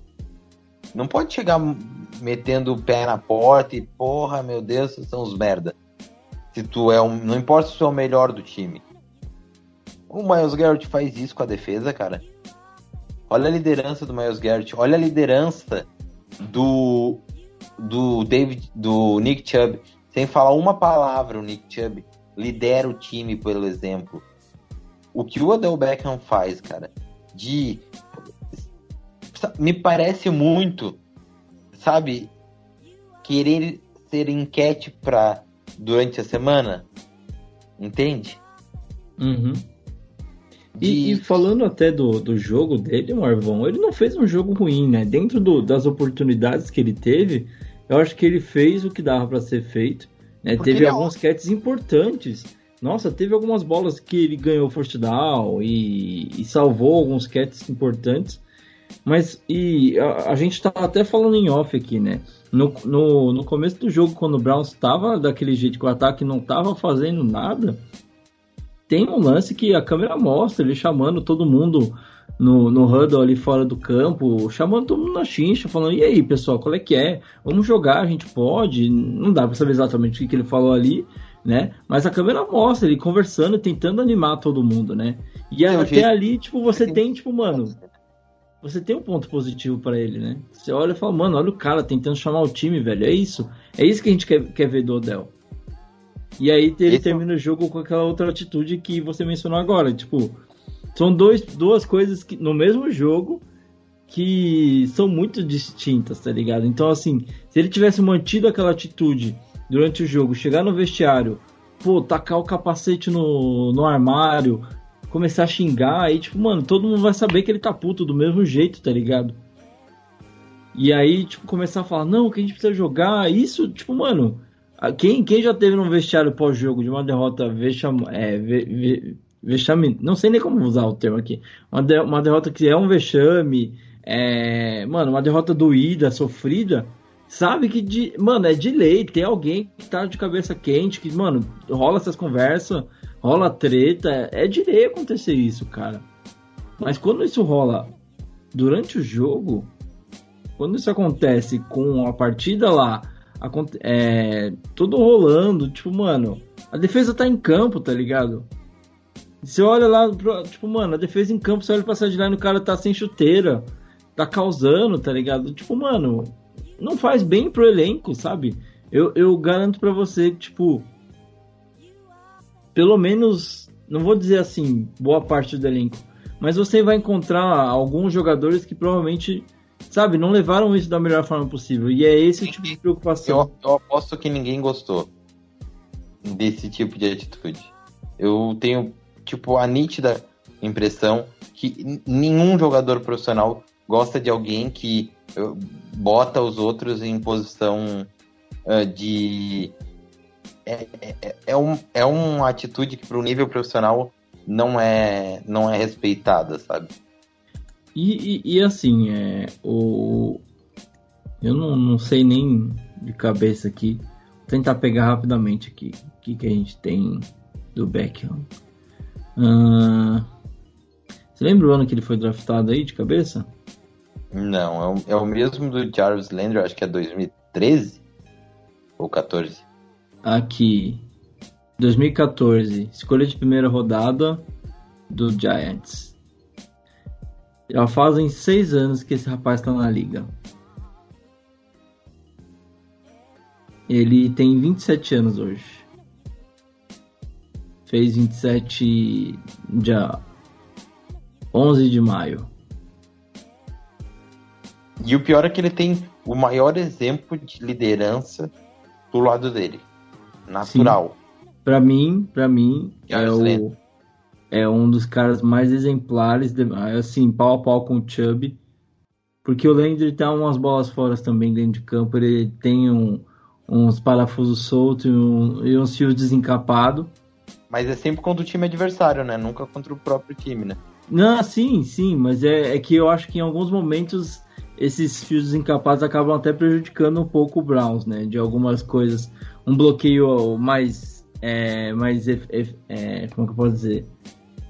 Mais enfurecido ali, né? Tem até um lance que ele deu um impom no maluco no, no Steelers, tá ligado? E aí o Browns teve que voltar é, 10 a 15 jardas, se eu não me engano. Então, esse tipo de coisa que eu acho que às vezes acaba tirando um pouco desse, desse perfil do Landry, né? É, alguns erros dentro de campo que acabam comprometendo, mas não dá para falar, tipo, ah, mano, é, assim como é, tem muito. Se pegar, por exemplo, o documentário do Michael Jordan, teve muitas vezes que ele teve atitudes que, tipo, cara, você se questiona por que, que ele fez aquilo, não, não precisava ter feito, sabe? Mas ao mesmo tempo, tipo, claro, não tô comparando o Michael Jordan com o Landry, tem, cara, pelo amor de Deus, longe de mim. É só pegar que, tipo, Uh, eu acredito que às vezes o, o, um líder ele não vai sempre acertar, ele não vai sempre ser o cara perfeito, mas o que ele faz depois de um erro, o que ele tenta fazer, o que, que ele tenta passar para o time depois disso, eu acho que é o que realmente molda um caráter, é o que realmente faz com que o cara continue tendo esse crédito, essa moral para falar como líder na frente do elenco, né? E e assim, é como a gente discutiu, a gente não sabe o que aconteceu no vestiário depois do jogo, o que, que o Beckham chegou a fazer depois disso, né? A gente fica no, acha, no, no achismo e a única certeza que a gente tem é o que a câmera mostrou pra gente. Então, hoje a gente tem essa impressão de certa forma ruim do que ficou desse, desse acontecido do, do jogo, né? E eu espero que, tipo, mano, o cara tá com 27 anos, veio do, de, do Giants, é, de certa forma acusado por muitos companheiros de time, até pela, pela própria, pelo próprio front office, como um rapaz problema, né? Uma bomba relógio no vestiário. Eu acho que ele está muito longe de ser, muito, muito, muito longe de ser tudo isso que falaram do, lá em Nova York dele, aqui em Cleveland, principalmente. Teve um primeiro ano muito turbulento, eu, eu, eu posso, acho que até colocar assim. Mas, cara, ele é o, o principal jogador da franquia hoje. Eu, pelo menos, eu vejo assim como a principal estrela, talvez, desse ataque. E, e eu, eu falei isso no grupo hoje, eu repito. O dia que ele conseguir juntar esse estrelismo com essa habilidade e maturidade, uma cabeça boa, não tem quem segure esse cara. É, eu acho que ele tem tudo para ser gigante, mas se ele não se cuidar, pode acabar como um Antônio Brown, sabe? Sim. É, ele tem, ele tem que ser mais responsável e profissional com a carreira dele, porque de verdade quem, o cara que tem mais a perder é ele, entendeu? Sim. Então ele tem que ser mais responsável com a carreira dele. E, e e be better, sabe? Seja melhor. E, e ele é um cara que, tipo, mano, se você pegar essa off-season dele, foi um dos que mais mostrou essa questão de que tava buscando, que tava trabalhando, condicionamento físico. Ele, foi uma das quer... temporadas que ele realmente, mano, voltou bem. Ele falou várias entrevistas que ele tá se sentindo mais do que 100%, e a gente percebe isso nos jogos. Né? É só pegar aí o, o estrago que ele fez contra o Cowboys, né? E, e, de novo, eu, eu repito, eu acho que ele não teve um jogo ruim. Eu acho que dentro do que dava para ter feito, ele fez um ótimo jogo contra os Steelers. É, só só para deixar claro, o que a gente espera dele é que a gente só espera que ele entregue aquilo que ele pode, sabe? É por ele, porque a é fã do Odell. Ele precisa ser mais responsável, responsável com a carreira dele e, e trazer o foco dele a gente sabe, ele quer muito ganhar. Então ele tem que usar esse o, o hiperfoco dele em ganhar para uh, passar isso pro time, né? Para passar isso pro time, entendeu? E, e, mostrar que ele quer ganhar e, e ajudar mais. E não causar coisas que durante a semana reverberem em más notícias e em polêmicas ruins, entendeu? Essa é a questão toda. Não é ah, ele precisa, ele óbvio, sempre, todo mundo precisa jogar melhor, mas ele é um cara com puta talento, um cara que pode ser um líder porque as pessoas seguem quem é diferenciado. Só que ele não consegue lidar às vezes com adversidades do jeito que ele tem que lidar. Tipo, tá certo em, em não ficar feliz com a derrota, certo? Tá certo em querer puxar o time, certo? Mas tem que ser que nem era no começo ali, quando ainda tinha jogo. Quando depois que não teve mais jogo, que já estava perdido, o cara despirocou e deixou, ele desconstruiu tudo aquilo que ele que ele tinha construído durante o jogo para ser falado de bom dele, começou a gritar com a porra da torcida dos Steelers, tirou o uniforme, o capacete e a chuteira, que para mim foi a pior coisa que ele fez, e ainda deu uma mijada na, em todos os companheiros e ficou com cara de bunda na sideline, entendeu? Pois é. É, é, é assim, é, é, um caso. Sem nem como falar, tipo, é, é delicado, mas. De novo, é, eu acho que todo jogador que, de certa forma, é, é alvo de crítica, é alvo de, de muito. chama muita atenção, né? Só tem isso porque ele, de certa forma, conseguiu chegar no nível que ele tá, de tipo, mano, estrelismo, de produção, e ele realmente atrai essa, essa, essa cobrança para cima dele porque ele tem potencial para ser muito melhor, para ser muito mais do que ele tem sido hoje, né? E isso faz com que a gente entenda, veja que ele tem esse potencial e de certa forma queira cobrá-lo para que ele atinja esse potencial, né? Porque a gente sabe o quanto ele pode entregar, né? A gente já viu não vou dizer o, o máximo dele essa temporada, mas o quanto ele faz diferença no jogo, o quanto ele pode ser decisivo, clutch, né, como costuma falar. E a gente espera, tipo, mano, a gente tá na semana 6, indo pra semana 7, tem muito jogo pela frente, tem mais, é, sei lá, pelo menos 10 jogos aí pela frente. E a gente espera que ele consiga decidir boa parte desses jogos pra gente, né? Porque é um dos motivos da gente ter trazido esse cara, é um dos motivos que essa, esse ataque tem sido tão forte por ter um nome como o do Beckham Jr., né? Então, acho que toda essa cobrança, tudo que a gente comenta aqui é porque a gente sabe o quanto ele pode entregar para esse time. E é o cara, né? E ele é o cara, velho, de verdade. A gente falou aqui é, o quanto a gente é fã do trampo dele, o quanto a gente sabe, tipo, eu acho que ele é muito mais do que aquele catch que ele fez contra o, o Dallas, sabe? Eu acho que ele é muito mais do que aquilo. Ele é, cara, um cara que corre rota muito bem. Ele é um cara que consegue criar muita separação. Tem um catch muito seguro, sabe? E faz uns malabarismos que. Vencer. É, exatamente. Eu acho que mais do que nunca esse ano ele quer mais quer vencer mais do que nos outros anos, em outros em outras temporadas que ele jogou, seja no Browns ou não. Então, esse tipo de mentalidade ajuda. O que não o que a gente não precisa é do Odell que causava é, problemas lá, em Giant, lá no Giants, aquele Odell que chutava a trave lá do, do bagulho. E, enfim, esse tipo de Odell a gente não precisa aqui em Cleveland, né? A gente já tem muito problema para se preocupar. E eu acho que isso dá para passar a régua aí nesse, nesse assunto, né, Marvão? Show de bola, tá mais que falado. Eu e o Everton, antes de todo o podcast, a gente fala, não vamos nos estender. Aí durante o podcast, duas horas de gravação. É. A gente tá tentando, gente. Me tentando deixar mais curtinho, mas eu sempre falo, vezes. Eu sempre falo. É porque tem coisas que a gente precisa, tem informações que a gente não pode deixar passar. Eu acho muito importante isso. E se a gente demora Até um porque a gente não, não sabe o que vai acontecer na próxima semana. E pode ser, tipo, mano, que na próxima semana eu espero, de coração, que o Beckham faça 30 touchdowns e, mano, ninguém nem lembre mais do que ele fez essa semana. Eu espero que isso aconteça, cara. Mas se a gente tivesse deixado de falar disso essa semana, provavelmente uh, só teria passado em branco. Uma coisa que é como se você tivesse, sei lá, um, um funcionário que fizesse uma cagada e, tipo, mano, você não conseguisse ter uma oportunidade para repreender ele por isso, sabe? Acho que é importante. Não, a gente não. o Beckham não é nosso funcionário nem nada do tipo, mas.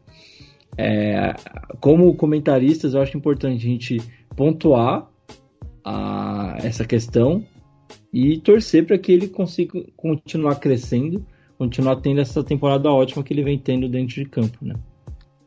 O Beckham não é nosso funcionário, mas a gente se vê como funcionário da torcida, né, Eber? A gente comenta Sim. muito isso, né? Em questão de pontualidade para soltar o podcast, de qualidade, de tentar melhorar, de cara, re, vamos rever o jogo, vamos conversar sobre um esquema, vamos tentar entregar o melhor possível, aquele 150%, 200% em relação à qualidade, a conteúdo, a informação para vocês. E então a gente se sente obrigado a falar sobre aquelas coisas que são difíceis, mas que precisam serem faladas, sabe? Porque eu acho que esse é o grande diferencial de quem se bota a cara a bater. A gente não pode analisar o, só o passe do Baker ou só o catch do Odell. A gente tem que analisar todo o histórico do Browns, o porquê do coach, disso, daquilo, para trazer uma análise cheia quando a gente cobra e quando a gente passa o pano, quando a gente uh, espera mais de um cara de um jeito. Uh, a gente sabe que ele pode entregar mais, como o Beckham, ou quando a gente diz deu com o Sanderro, porque a gente conseguiu analisar que não, não, não vai mudar. O que ele mostrou é isso e ele não vai melhorar durante a temporada. Entendeu? Então essa é aquela coisa. Isso é muito de a no, nossa, a gente falar do Beckham é a nossa responsabilidade aqui como funcionários da torcida de falar de um assunto tão importante e não fugir desse assunto. Porque Sim, tem né? certos podcasts depois de, de, de derrota como esse, ou da primeira semana, que a gente nem quer gravar, cara. Que, obviamente, fica, a gente fica mal até gravar, depois que grava, melhora. Mas é, a voz embarga, porque é uns podcasts chato de fazer, porque a derrota é horrível de falar, traz, revive o sentimento ruim que a gente viveu durante o jogo, né? Sim.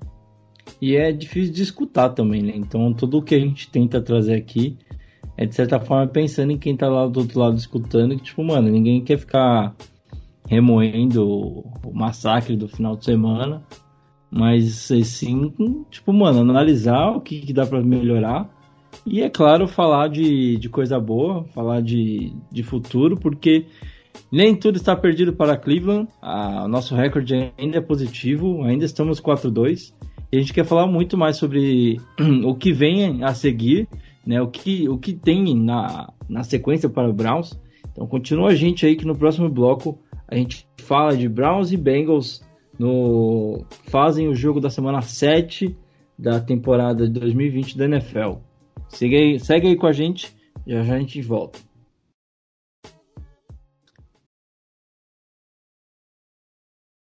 Side wide right. Inside of him, Erickson. Giovanni Bernard becomes the running back on the left hip of Dalton. In a shotgun. Third down, 23. Back, quick slant, throws, and it's tipped and picked off. They got it down the left sideline. It's Denzel Ward. 20, 15, 10, 5, touchdown! It's a pick six for Denzel Ward. 61 yards. Right off the receiver's hands and into Denzel's.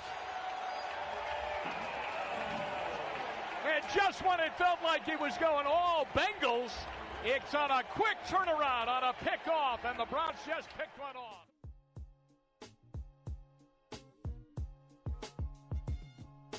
Iniciando aqui o nosso último bloco, bora falar do que do que vem a seguir na semana na, para o Browns, né? Nessa semana a gente tem já o jogo contra o Bengals no, no domingo. Uh, e aí, Marvão, antes da gente começar a falar do jogo, É, o que, que eu queria passar aqui, né? A gente viu muito sendo falado que esse jogo contra os Steelers foi muito ruim, que se continuar jogando assim é, não tem futuro e tudo mais, mas, mas vale lembrar que o Browns ainda tem quatro vitórias contra duas derrotas. Vale lembrar que o Browns é, melhorou muito do que a gente viu nas últimas temporadas. Talvez tenha sido um dos melhores Browns que a gente viu em muitos anos, em décadas, para não dizer diferente. E e que ainda assim tá, a gente pode dizer que está longe de ser é, de estar num nível de um Ravens e um Steelers pelos motivos que a gente falou já em análises é, anteriores, né? Eu acho que dá pra gente falar aí de cultura, de DNA vencedor, cultura de franquia, estrutura. Eu acho que o Browns ainda tem muito chão a ser percorrido, né?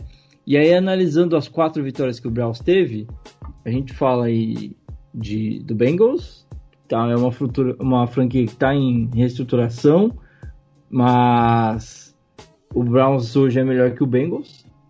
A gente fala do Washington, que é uma, uma franquia em reestruturação também, trocou de head coach, está tentando arranjar, é, conseguir construir uma nova é, cultura lá dentro, né? Precisa de um quarterback para conseguir liderar esse, esse time, que tem uma defesa muito boa. O Browns conseguiu ganhar do Washington, apesar dos pesares, né? Jogou bem até. Ganhamos do Dallas, em Dallas, num jogo de tiroteio maluco, onde a defesa não conseguiu ajudar muito, mas o ataque se provou muito eficiente, muito, muito eficiente. O Dak jogando tudo e mais um pouco, né? Exatamente. E ganhamos do Colts, que era considerada a melhor defesa até aquela semana, não sei se ainda é, estou sem os números aqui para confirmar num jogo muito bom do ataque, com chamadas excelentíssimas do Stefanski, um ótimo trabalho em geral do ataque e a defesa aparecendo um pouco mais também para poder ajudar o time a ganhar, né? Então a gente está falando de quatro times, de quatro franquias que estão aí, se não se reestruturando é, ou em processo final de reestruturação, buscando aí um recomeço, né? E, e o Browns, assim, eu diria que tá num, num, num patamar parecido, né? É uma franquia que está se reestruturando com head coach novato, né? Aprendendo um novo estilo de jogo no ataque, tentando montar uma defesa. E o Browns conseguiu ser melhor que essas quatro equipes, né? Das duas derrotas que aconteceram, foram basicamente para equipes que estão prontas, né? Você tem os Steelers teve uma temporada ruim, mas estava sem o seu QB principal que faz muita diferença para eles, né? Uh, conseguiu melhorar um, peças no ataque e arrumar uma defesa. Termo disso, né? Porque é um time que foi para um para um quarterback uh, já provado para meio que um win now, né? Tentou usar um quarterback mais provado para para tentar ir meio que no win now, né? Uhum. Por é. boa defesa pra caramba. É, e, e tem, tá sendo bem questionado, inclusive, até com relação a essa escolha. É, talvez ou, questiona-se muito se o Rivers é, foi a melhor escolha e se o Ken Newton talvez não tivesse fazendo um trabalho muito melhor lá em, em, em Indy, né, liderando esse time para algumas vitórias mais tranquilas aí, né? Mas, enfim, eu, o, o ponto que eu queria bater é Uh, esse cenário de terra arrasada que tem sido plantado, eu acho que ele é, é preocupante porque, de certa forma, faz com que a gente seja muito imediatista, né? E não, não analisa esse lado de que a gente pegou, perdeu para duas franquias que hoje, até abrindo aqui, figuram entre as quatro melhores equipes da divisão. Né? Você tem os Steelers, que é o segundo melhor colocado com 5-0, atrás apenas do Titans, que também está 5-0, né? Aí vou passar aqui rapidamente. O 7 acabou hoje a conferência da FCA. Acabou. Quem são os sétimos que classificam? Os sete times que vão para os playoffs. Titans em primeiro, folgando na bye com 5-0. Steelers em segundo com 5-0 também. Chiefs em terceiro com 5-1. Ravens com 5-1 também, em quarto. Cleveland Browns em quinto lugar com 4-2. E aí vem Bills em sexto com 4-2. E o Colts também com 4-2, com a última vaguinha aí do, dos playoffs em sétimo lugar. Então, assim, Marvão, para passar a bola para você e a gente começar a nossa análise aqui. É, é, é, compreensível que depois de um estrago contra os Steelers, a torcida sinta que é, a temporada foi para o saco. Mas quando a gente para e analisa, vê o calendário que tá para vir pela frente, vê como o Browns está jogando contra equipes ali do mesmo nível ou equipes próximas, né? Uh, e ver como uh, o teto que esse time tem sobre o comando do Stefanski até aqui, é, que eu acho que ainda tem muita coisa para crescer, muita coisa para amadurecer e aprender também, né? Eu acho que esse cenário de terra arrasada ele é no mínimo é, premeditado, é, é, é, é precipitado. Acho que essa é a palavra. É aquela coisa, o Browns hoje tem quatro vitórias, tá entre tá em quinto na na AFC, como tu disse, tá bem encaminhado para os playoffs e ainda enfrenta Giants, Jets, uh, Bengals, Eagles e Jaguars. Se daí a gente ganhar cinco vitórias, a gente está com nove vitórias e praticamente garantido nos playoffs. Então, eu, eu tô muito, eu tô muito feliz essa temporada, cara. É por isso que eu digo, tipo, o, tomamos uma sapecada do Ravens e Steelers, é triste, é triste, mas esses jogos eu tô acostumado a perder. O, não é legal, não é legal falar isso, eu sei, mas é um jogo que os caras que a gente já tá, sabe que são franquias que tem muito acostumado a vencer, franquia historicamente. E que falta ainda pro Brown chegar e conseguir bater de frente, né? Não adianta a gente.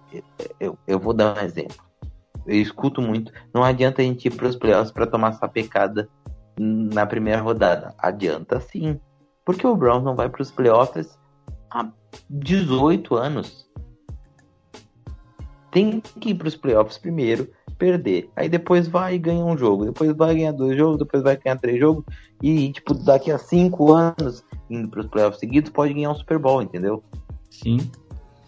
É, é, assim que você começa a construir aquele famoso DNA vencedor, né? Você tem que ir, você tem que chegar, você tem que eh, se acostumar a jogar esse tipo de jogo. E dentro da divisão, você tem que se acostumar a jogar esses jogos de divisão, né? Você tem que começar a entender que a FC Norte é. Cara, desculpa. Se tem algum torcedor de outro time que tá escutando, de outra divisão, de outra conferência. Mas, cara, a FC Norte, de longe, é a divisão mais complicada de se jogar, mais complicada de se ganhar. Tem de longe, hoje, pelo menos duas franquias são contenders aí pro Super Bowl. Então, assim, não é nenhum demérito, sabe? Tipo, mano, é claro que, mano, ninguém quer perder tomando sapatada, igual o Browns tomou. Mas, mano, você vir e falar que perder para essas duas equipes é uma coisa inaceitável, hoje, do jeito que o Browns está se reconstruindo, e se Deus quiser, daqui a, daqui a algum um ou dois anos já vai estar tá com muito mais encorpado, hoje não é nenhum, né, não é nada fora da curva, não é nada inacreditável. Ano que vem, eu já acho que vai ser diferente. Talvez no próximo jogo, no final do ano, já seja bem diferente do que foi esse primeiro. Não sei o que você pensa, Marvão. É, eu acho que assim, a DNA vencedor só se ganha vencendo. E uma hora vai, uma hora vai encaixar a vitória de divisão, aquela para botar moral e vai começar. Já ganhamos ano passado do Ravens. Aí se ganhar mais uma vez esse ano, pô, dois anos seguidos com uma vitória sobre o Ravens. Ganhamos pouco... dos Steelers também ano passado. Exatamente. Daqui a pouco, aí ganha, vamos dizer, ganha mais um jogo dos Steelers. Daqui a pouco, no terceiro ano, a gente ganha duas vezes. Entende? São coisas que tem que ser Buscar essa vitória fora de casa, né? É, com tempo, vai acontecer. Só que a gente tem que ter paciência. Os dois jogos contra dentro da divisão, no, caso, contra os tirando contra os Bengals, mas contra os Steelers e contra os Ravens foi dois jogos fora de casa. Então vamos jogar dentro de casa. Mesmo com Covid, isso tem um impacto. Então, tipo, tem tudo isso, né? Deixa, deixa. O tempo vai mostrar o que, que foi a season, entendeu? Uma coisa eu posso garantir para vocês. Não posso garantir, mas dizer que tá bem encaminhado. Que por baixo, o Brown já vai ter uma, uma temporada melhor que o ano que vem. Se a gente ganhar de Bengals, Bengals Giants e Jets. Assim, tudo der errado, a gente tem sete vitórias. E é uma vitória a mais que o ano passado. Então, já é uma evolução. Tem sete, mesmo que não vá para os playoffs, que é o que a gente imagine que é muito, no outro ano tem oito, no outro ano tem nove, e daqui a pouco a gente acaba com um, 13 vitórias, 12 vitórias ou 14 vitórias, digamos assim, indo para os playoffs e ganhando na primeira rodada, entendeu? Então tem que ter paciência, porque não se constrói um time vencedor do dia para noite. Exatamente. Bom, e aí falando do jogo de domingo, Marvão, é, o Browns viaja até Cincinnati, não é tão longe assim de Cleveland, né? Dá para dizer, passei ali, vai rapidinho até Cincinnati. e para enfrentar os donos da casa na Batalha de Ohio, parte 2. Uh, ah, o jogo vai ser às duas horas lá no, no Paul Brown Stadium, em Cincinnati. Uh, o Browns venceu a primeira partida, né? Vale lembrar. Um Thursday Night Football, onde o Browns conseguiu dominar o Bengals em boa parte do jogo, mas sofreu ali com a primeira aparição do Joe Burrow ali, digamos, mais uh, mais midiática, assim, para um cenário de rede nacional, onde mesmo com um ataque pouco produtivo, Joe Burrow conseguiu fazer alguns milagres, quase estragando a noite do Browns ali, né? O jogo terminou 35 a 30 mas o Browns conseguiu matar o jogo num, num drive ali muito especial com um jogo corrido que é basicamente o que tem chamado muita atenção nesse time de, de Cleveland. Uh, o que podemos esperar para essa semana? É, até para a gente conseguir analisar um pouco mais, Brown chega 4-2, né? Com duas, duas derrotas fora de casa e uma vitória, né? E o Cincinnati Bengals com uma vitória, quatro derrotas, um empate, tendo, é, é, tendo uma campanha de um empate e uma derrota em casa, né? Uh, o que, que dá pra gente prever aí para essa semana, né? O que, que a gente consegue falar desse Bengals, do que, que ele fez até aqui, né? O que, que ele melhorou desde aquele jogo da semana 2 para cá e o quanto a gente pode esperar de, desse Cleveland Browns vindo de uma derrota tão pesada quanto foi essa da semana 5, da semana 6, desculpa. É um Bengals que que tá reaprendendo a vencer, que tem um quarterback extremamente talentoso no seu primeiro ano. É um Bengals que tem um, uma defesa que tem os seus pontos fortes, mas é agressiva, tem um dos melhores safeties da liga em produção, que é o Jesse Bates, terceiro, então, tipo, the third. É, Brincadeira. Third. Uh, tem, tem jogadores uh, playmakers no ataque e na defesa que podem fazer a diferença, mas é um time abaixo do Browns e o que a gente espera é uma, uma vitória. Eu diria que se o Baker tiver 100%, eu se fosse Stefanski, de verdade, eu dava all win, sabe? Eu meti o Baker para fazer 40 passes nesse jogo. De verdade. Porque é um jogo mais fácil de tu sentir. O ideal seria contra o Jets ou Giants, se, se caísse nessa semana. Mas não dá pra gente esperar lá pra semana 14, 15 para fazer trazer a confiança de volta dele, né? Exato. Eu metia um jogo de 40 passes. Eu seria extremamente agressivo no jogo aéreo. Eu forçaria demais esse jogo aéreo é, com Baker e tentaria muito forçar a vitória no jogo de passe. E esse seria o meu objetivo. Treinar ao máximo a semana e tentaria tudo que eu tenho de bom para jogo de passe e para jogadas ofensivas aéreas para tentar isso. Para também medir a febre de quão bom a gente pode ser no jogo de passe daqui para frente, porque a gente sabe que a gente pode ser bom no, no jogo de no jogo corrido. E o jogo Então- aéreo vai ser muito necessário daqui pra frente, né? A gente vai pegar algumas defesas que vão precisar bastante desse, desse quesito, né? E mais um objetivo, eu tentaria também mudar um pouco da- das jogadas de ahn, de Corrida. de corrida, mais corrida por fora, como eu já falei. Principalmente enquanto a gente tiver com o Hunt ali como starter, né? E uma das me- exatamente, uma das melhores coisas desse jogo contra o Bengals é que é menos uma semana com sem o o, o Kareem Hunt, né? Sem o Nick Chubb. Então a É, tem, exatamente. A gente tá indo aí pra terceira semana já que ele vai ficar fora. se eu não me É. engano, Raiders e Texans, né? Então são três É, na jogos. verdade, o Raiders e aí a bye, né? O Ah, Browns. Raiders faz. É, Então, a, a, a bye do Browns é na semana 9 e aí na sequência o Browns pega o Texans. Então, perfeito. Acho que ter o Nick Chubb de volta contra o Texans, puta, seria perfeito. Então, só mais dois joguinhos sem o Nick Chubb e faz. No muita- cenário mais otimista, né? Se Deus quiser. Acendi a vela aqui já enquanto você falava, Marvin. O, o cenário mais otimista era ele vir contra os Raiders, né?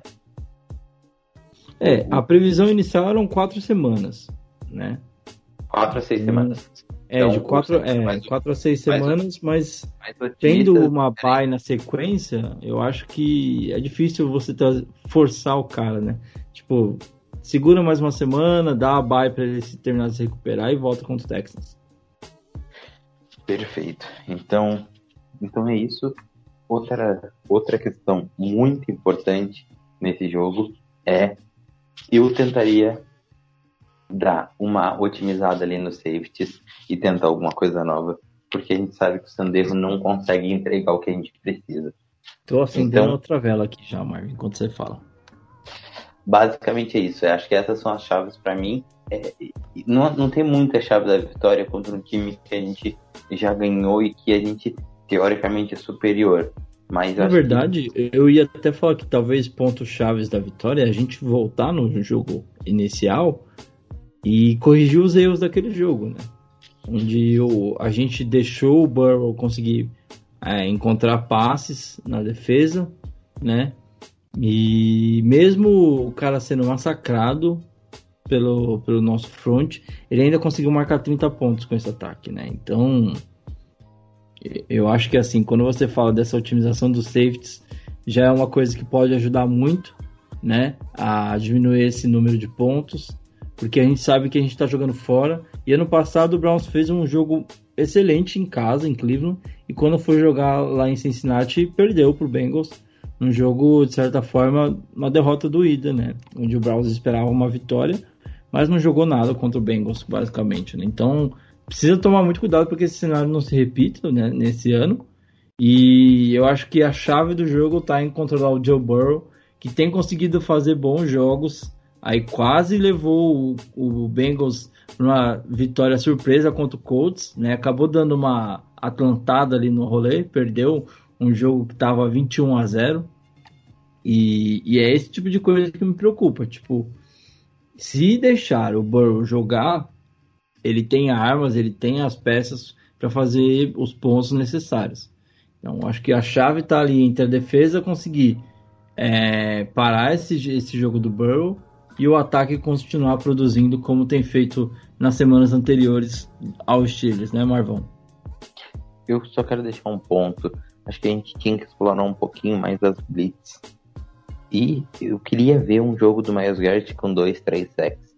Acho que são, é um, falta um jogo desse alto standing, sabe? Fora do. Passar o Donald de vez, né? Falar, sai da minha frente, rapaz.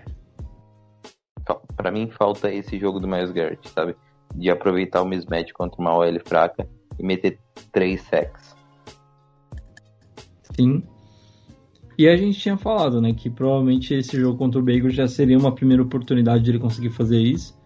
Uh, eu acho que a, a, além dessas velas que a gente já acendeu aqui para o ataque, para defesa, né, falando aí de safety, eu acho que vale acender mais uma velinha para que o Browns consiga, de uma forma geral, é, cara, não, não digo nem que tenha a atuação perfeita, mas que tenha uma atuação para lavar a alma do jogo contra os Steelers, né? Acho que isso, acima de tudo, para essa sequência que a gente vai ter, todo mundo fala que o Browns tem um dos calendários mais fáceis, menos difíceis, vou dizer, né? Dada a circunstância dessa temporada, um dos calendários menos difíceis na sequência, mas eu acho que uma, derro uma derrota para os Steelers, se não tiver uma recuperação muito boa contra o Bengals, talvez esse calendário, essa força de calendário não faça diferença, né? É, o Browns não consiga aproveitar isso. Então acho que a vitória contra o Bengals é muito chave para que outras vitórias nas outras semanas possam vir. Não sei se você vê dessa forma também, Marvin. Perfeito. Eu não botaria nenhuma palavra mais da perfeita análise. A, a vitória contra os Bengals agora é para o time saber que tem capacidade de vencer novamente. E se for todas essas coisas ruins, né? E se for tão impactante quanto a derrota para os Steelers, é melhor ainda, porque consegue botar um placar largo e mostrar que realmente a gente é um time bom. Então, Marvão, para a gente caminhar para os nossos finalmente aqui, hora do palpite. Palpitão para esse jogo de domingo. E já pode deixar suas considerações finais, meu querido. Minhas considerações finais é muito obrigado por estar mais aqui. A gente dá até uma animada, né? Porque a gente lembra que o próximo jogo é contra os Bengals, que o Browns já tem quatro vitórias, que a gente está bem na divisão. Então, todo aquele clima de tristeza já foi embora e agora é otimismo para a próxima semana. Então, eu quero ver todo mundo 100% confiante na vitória contra os Bengals, com fé no nosso time e torcendo e apoiando o time para uma boa vitória. E eu quero muito ver essa vitória. Aquela vitória que dá prazer, assim, que a gente não passa perto, que tenta te dar o bonito, e que o time vai com garra e todo mundo fica alegre. Essa é a vitória que eu espero. Muito obrigado para todo mundo e o meu placar é 38 a 17. Tá aí, Marvão, sendo otimista, o famoso olhar de Poliana para tudo agora, mais do que nunca para esse jogo contra o Bengals. Meu placar vai ser 35 a 10, Browns. Uh, eu acho que é uma vitória convincente aí e que vai ajudar nas próximas semanas, se Deus quiser. Uh, partindo aí para os nossos finalmente, gostaria de aproveitar e agradecer novamente a todo mundo que tem nos acompanhado, acompanhado nosso trabalho. Uh, de novo, pedir desculpas pelo episódio da última semana, principalmente nosso amigo Ramon, é, Ramon Estevam, que no último episódio teve seu nome trocado de Ramon para Ricardo, graças a esses que vos falam aqui. Ou fala é... de novo que tu falou, quase falou Ramon Ricardo. Eu quase falei Ricardo de novo, desculpa, mano. Não fica bravo com a gente. Tá bom? A gente tá tentando, de verdade. Mas é isso, é... tá corrigido aqui. Eu falei, fiquei de fazer uma menção honrosa ao Ramon Estevam, tá bom? Então tá aí, corrigido. E todo mundo que participou com a gente no último episódio, agradecer de coração. É, continue acompanhando o nosso trampo aí. DalgoPodBR no Fambonanet, é, fambonanet.com.br barra DalgoPodBR com os nossos com as nossas análises de pré-jogo, pós-jogo e também aí alguns textos esporádicos trazendo alguns detalhes mais sobre a franquia de Cleveland. Nosso podcast você encontra sempre no Spotify e em todos os agregadores de conteúdo que você costuma acessar. Só procurar Dog, Pod, é, Dog Podcast, você vai nos encontrar. E é claro, não deixe de nos acompanhar nas redes sociais, arroba no Twitter, Facebook e Instagram. E é claro, o perfil do nosso queridíssimo Marvin Abreu, o Clee Browns Brasil com, Brasil com Z, tá? Lá no Twitter, se você está procurando informações, análises do jo dos jogos e jogadores, dá uma passadinha lá no perfil que você vai encontrar tudo do bom e do melhor. Tá certo? Marvão, até semana que vem. Esperamos que mais uma, é, que estejamos de volta para mais uma vitória, uma análise de vitória e uma semana mais tranquila, né? Porque essa tá osso. Só, só foco na vitória, foco nos três pontos, como eu diria no futebol, e foco em fazer a quinta vitória da temporada e chegar mais próximo dos playoffs. É isso então, meus amigos. Muito obrigado por estarem com a gente mais um episódio. A gente volta na semana que vem. Grande abraço. Here we go, here we go, Brownies. Até a próxima.